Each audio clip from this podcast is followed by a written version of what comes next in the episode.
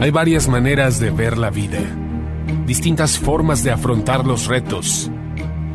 Cada palabra y acción tiene un resultado. Crisis o cambio. Imposibilidad u oportunidad. Derrota o victoria. Destino o decisiones. Culpabilidad o responsabilidad. Mentira o verdad. Víctima o vencedor. La diferencia se marca en los pensamientos, las ideas y las acciones. Esto es Mensajes de Victoria con Marco Tulio Carrascosa.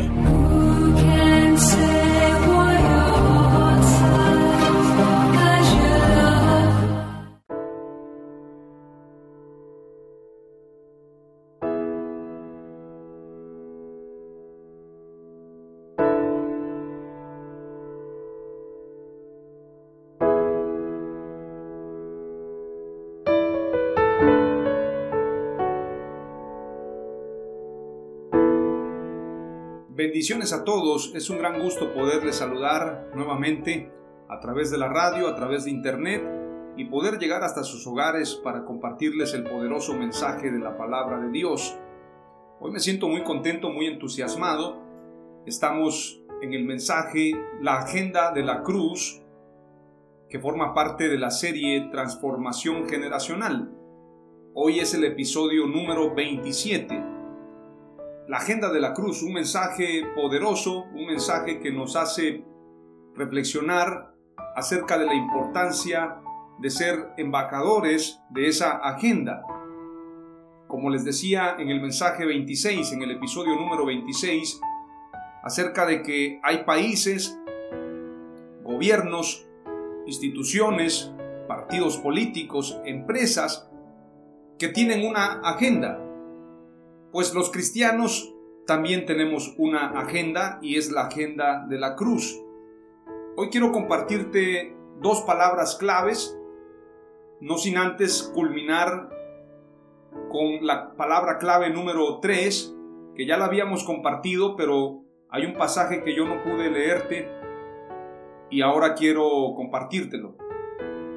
Quiero que leamos Mateo 25 y vamos a reflexionar sobre la importancia de saber que la cruz es vertical y horizontal y la horizontalidad significa compasión.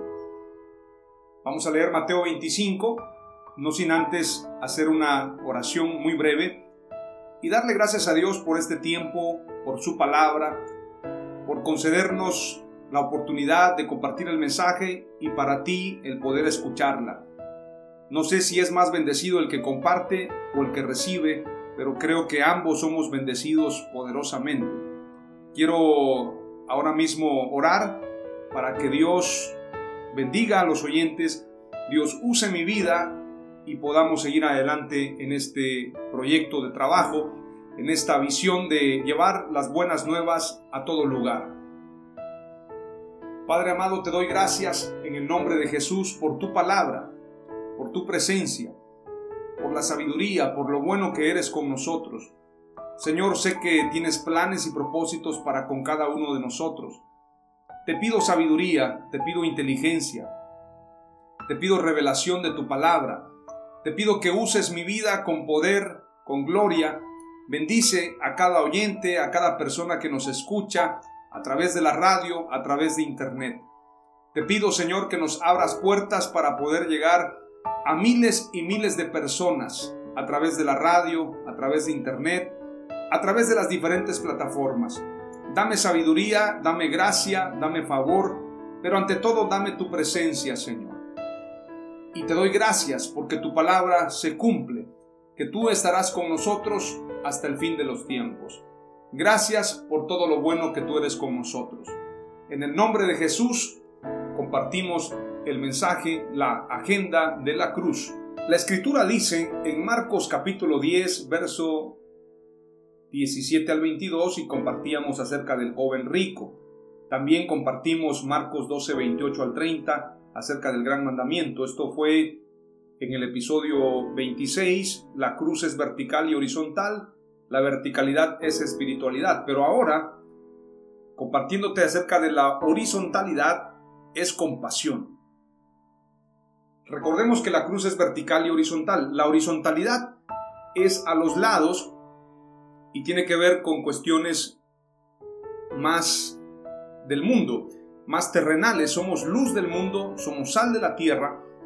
Y cuando Jesús oró en San Juan 17 dijo, no pido que los saques del mundo, sino que los guardes del mundo. Y en esa gran comisión de predicar las buenas noticias, no podemos predicar el mensaje si no lo hacemos a través de la compasión. Es decir, el mensaje del Evangelio no consiste solamente en palabras, sino en expresar el amor de Dios a la humanidad. Por eso la clave del éxito en todo avivamiento es la compasión. Jesús dice que cuando veía las multitudes, dice su palabra, y viendo las multitudes tuvo compasión de ellas, porque las vio como ovejas que no tienen pastor. El secreto del éxito del ministerio de nuestro Señor Jesús fue la compasión. Ningún ministerio puede tener éxito verdadero si no es a través de la compasión. Si nosotros vemos a la gente como números, como nuevos agremiados a la denominación, o como recursos que van a entrar a la iglesia, estamos en un grave error. Hay gente que ha pensado que la iglesia es una empresa. La iglesia es mucho más que eso mucho más que una empresa, mucho más que una institución. La iglesia es el cuerpo de Cristo. Y al ser el cuerpo de Cristo tenemos que hacer las obras que Él nos encomendó a nosotros. ¿Cómo estuvo Jesús en la tierra? ¿Cómo anduvo? ¿Cuál fue su misión? ¿Cuál fue su labor? ¿Cuáles fueron sus obras? Él hizo beneficios, sanó a los enfermos, limpió a los leprosos, resucitó a los muertos, echó fuera a los demonios. Donde Jesús llegaba, o a donde Jesús llegaba siempre había un cambio, una transformación. Cuando Jesús pasaba en un lugar, las cosas cambiaban. Como decía un conferencista, donde pasa Jesús, la tristeza se convierte en alegría. Los impotentes vuelven a ser felices a sus mujeres. Los que tenían pobreza prosperan. Porque hay siempre un cambio, hay siempre una transformación. Siempre Jesús marcó la diferencia. A donde Él llegaba, las cosas se transformaban. Pero ¿qué fue lo que transformó todo esto? Siempre fue su amor, su compasión. Por eso San Juan 3:16 dice, porque de tal manera amó Dios al mundo, que ha dado a su Hijo unigénito, para que todo aquel que en Él cree no se pierda, mas tenga vida eterna. Mi paz os dejo, mi paz os doy, y yo no la doy como el mundo la da. La paz de Dios sobrepasa todo entendimiento. Dios nos da todo a través de su sacrificio. Los que creen en Jesús se convierten en hijos. Y si somos hijos, también somos herederos. Hay una herencia que nos ha dado nuestro Señor Jesús a través de la cruz del Calvario. Y por esto si nosotros somos embajadores y tenemos una agenda, la agenda de la cruz, tenemos que representar los intereses del reino de Dios. Un embajador representa los intereses de su país, representa su nación, representa la agenda de su país a nivel internacional. Nosotros pues representamos la agenda de Dios en la tierra, la agenda de la cruz, somos embajadores de ese reino, por lo tanto, somos embajadores de buenas noticias y embajadores del amor de Dios. Es inevitable que tú y yo podamos ser iglesia sin amar. Es inevitable amar si somos iglesia. No podemos dividir la agenda enfocarnos solamente a la espiritualidad y abandonar la compasión. Por mucho tiempo la iglesia se enfocó en la salvación, predicar de salvación. Yo recuerdo algunos pastores que cuando les comentábamos que había un necesitado, y, quiero aclarar, no estoy criticando a los pastores, también conozco empresarios y también conozco laicos que aplican un pasaje cuando Jesús le dice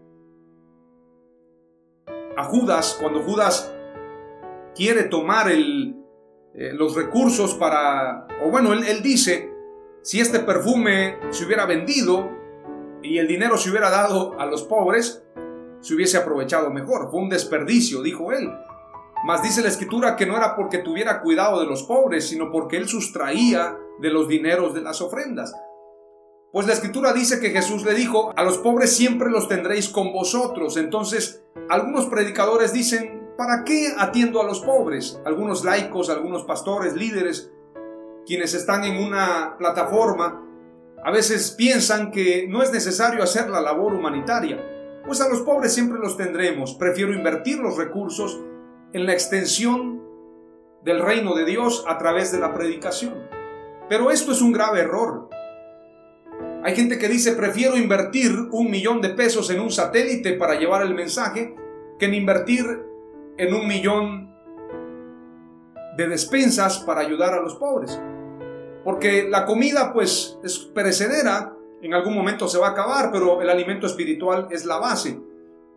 Recordemos lo que dijo Jesús, es necesario hacer esto sin dejar de hacer aquello. Entonces, Jesús no solamente predicó, amó. Recuerden que Jesús alimentó a la multitud y el milagro de los cinco panes y los dos peces aparece por lo menos dos ocasiones en la Biblia. No solamente hubo una multiplicación de panes y peces, hubieron otras. Y esto es lo que relatan los evangelios. Yo creo que fue una práctica yo creo que Jesús hizo muchos milagros, pero no los hizo para él. Cuando él estaba en el desierto y fue tentado, no convirtió las piedras en pan para él, pero sí multiplicó los panes y los peces para alimentar a la multitud. Entonces sí creo que la labor humanitaria va de la mano del evangelismo. La escritura en el libro de los Hechos dice, y teniendo favor con todo el pueblo, cuando dice favor se refiere a misericordia alimentar a los hambrientos, cubrir a los que están desnudos, ayudar a los que están enfermos, visitar a las viudas y a los huérfanos. Teniendo favor con el pueblo, el Señor añadía cada día a su iglesia a los que habían de ser salvos. Pero quiero decirte algo muy importante y muy relevante.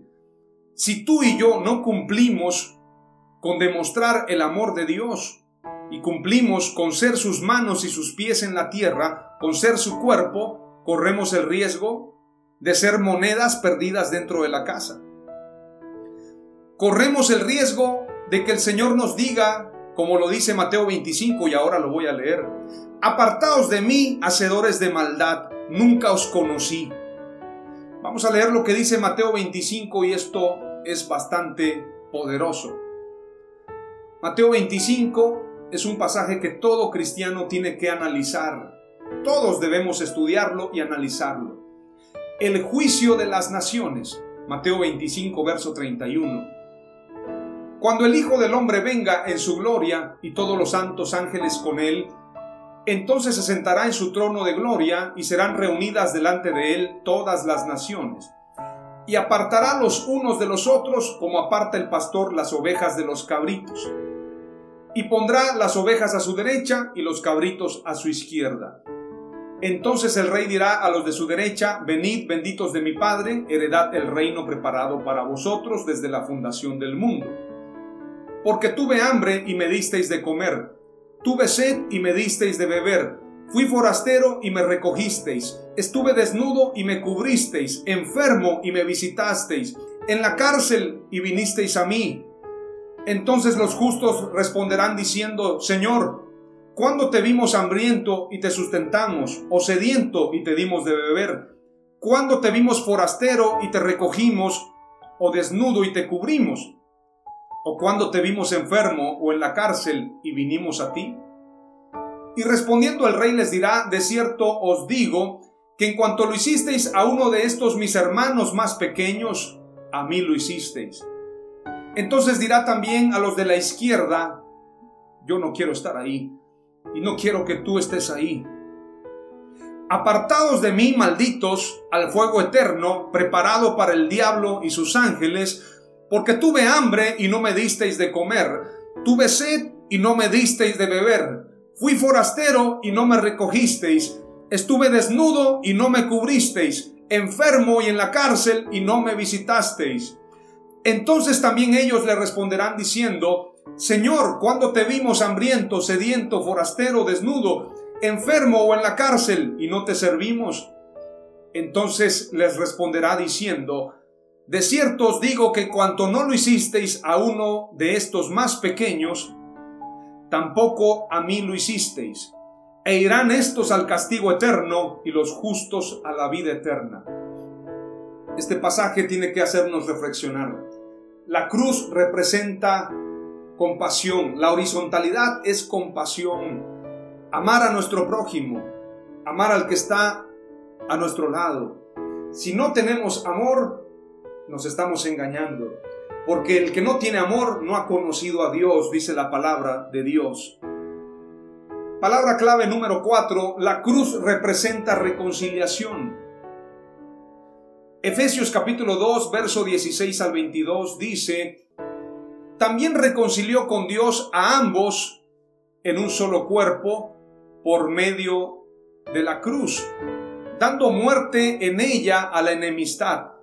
Y vino y anunció las buenas nuevas, paz para ustedes que estaban lejos y paz para los que estaban cerca, ya que por medio de él ambos tenemos acceso al Padre en un solo espíritu.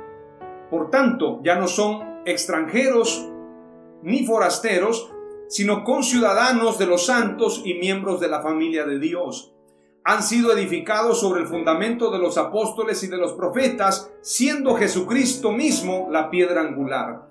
En él todo el edificio bien ensamblado va creciendo hasta ser un templo santo en el Señor. En él también ustedes son juntamente edificados para morada de Dios en el Espíritu. Como señala Efesios capítulo 2, verso 16 al 22, la cruz representa reconciliación, pues el Señor Jesús reconcilió a judíos y gentiles, reconcilió a los que estaban como ciudadanos con los extranjeros para convertirlos en una sola familia. Un solo Padre, un solo Dios, un solo Señor, una sola fe. A través de Jesús, a través del sacrificio en la cruz, se rompió el velo que nos separaba del lugar santísimo. Entonces, al rasgarse el velo, como señal, tú y yo tenemos entrada al lugar santísimo, a la presencia de Dios. Por esto, cuando el apóstol Pedro tiene esta visión, el Espíritu Santo le revela que no es inmundo lo que Dios ha santificado.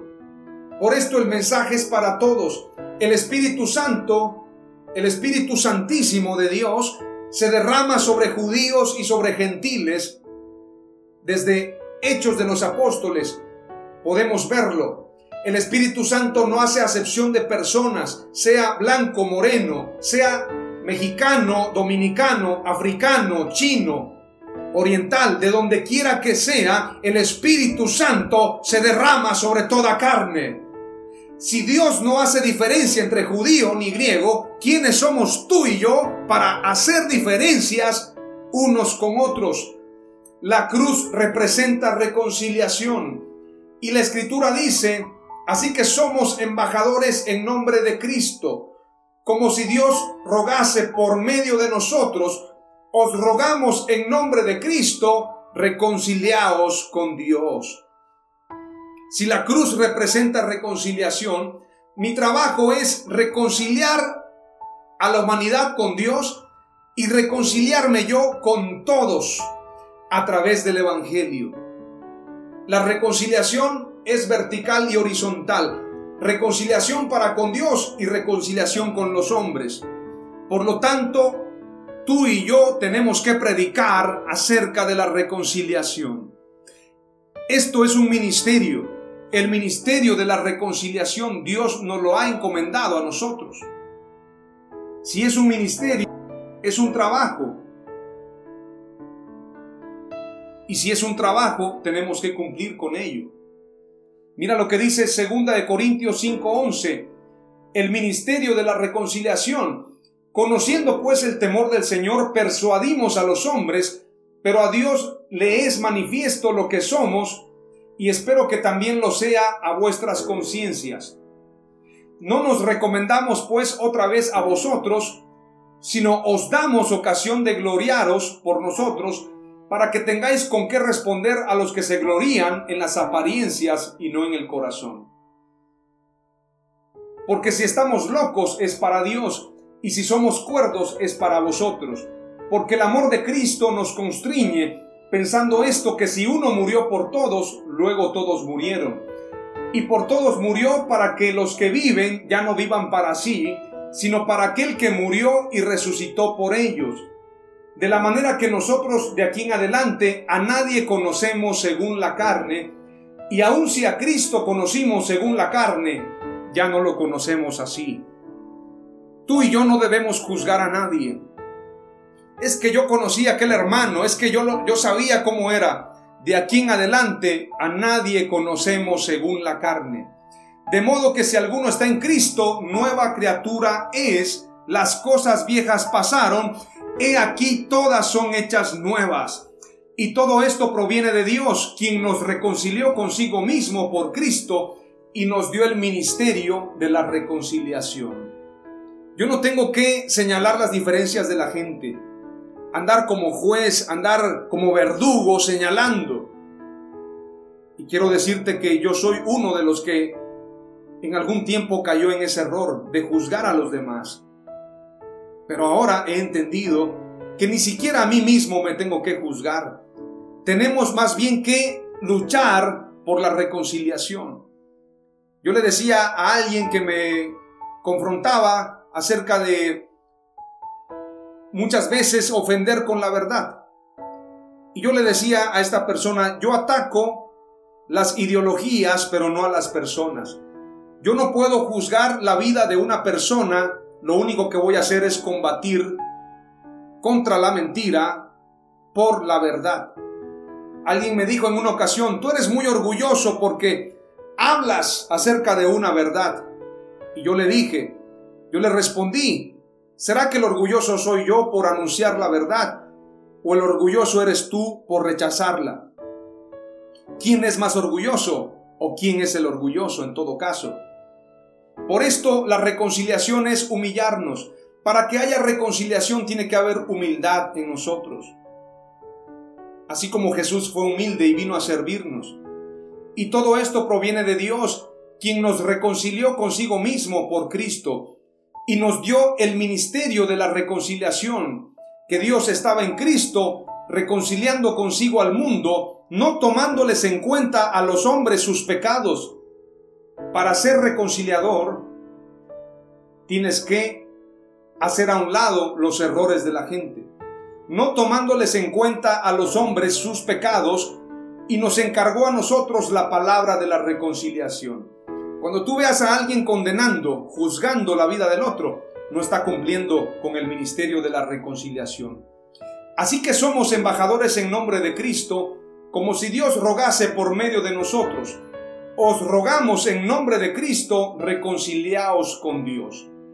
Al que no conoció pecado, por nosotros lo hizo pecado, para que nosotros fuésemos hechos justicia de Dios en él. Aleluya. Este pasaje es poderoso. Hemos leído hasta el verso 20 del capítulo 5 de Segunda de Corintios, del verso 11 al 20. Y ahora quiero compartir la última palabra clave. La cruz representa victoria. Hemos tenido victoria a través de la cruz. Colosenses capítulo 2, verso 14 al 16 dice, Teníamos una deuda porque no cumplimos las leyes de Dios. La cuenta de cobro tenía todos los cargos contra nosotros, pero Dios nos perdonó la deuda y clavó la cuenta en la cruz. Él venció a todos los poderes y fuerzas espirituales a través de la cruz, desarmándolos y obligándolos a desfilar derrotados ante el mundo. Por eso les digo, no permitan que nadie les diga lo que tienen que comer o beber. Tampoco se sientan obligados a celebrar festividades tales como las fiestas de guardar, celebración de luna nueva o días de descanso. Nadie los juzgue en comida ni en bebida, porque la deuda ya fue pagada en la cruz. La cruz representa victoria. Hemos vencido a través del sacrificio de Jesús en la cruz del Calvario. Las tres palabras claves que he compartido hoy de este mensaje titulado La agenda de la cruz estas tres palabras claves son, la horizontalidad es compasión, la cruz representa reconciliación y la cruz representa victoria. Oramos. Padre amado, te damos gracias en el nombre de Jesús por esta palabra, por este mensaje, Señor, que busca promover una agenda. Que entendamos que nuestra agenda no es personal solamente, no hay una agenda por encima de mi agenda personal, la agenda tuya, la agenda de tu reino, la agenda de la cruz. Que aprendamos, Señor, a cumplir con esa agenda y ese llamado.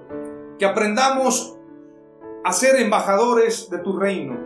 Danos sabiduría, danos inteligencia, danos revelación. Que entendamos que la horizontalidad de la cruz es compasión. Que la cruz representa reconciliación y que la cruz representa victoria. Señor, que como embajadores y reconciliadores tuyos busquemos la paz, la sigamos, que no seamos jueces o acusadores, sino más bien abogados, defensores y embajadores de tu reino. En el nombre de Jesús que entendamos que a través de la cruz tenemos victoria en el nombre de Jesús. Amén.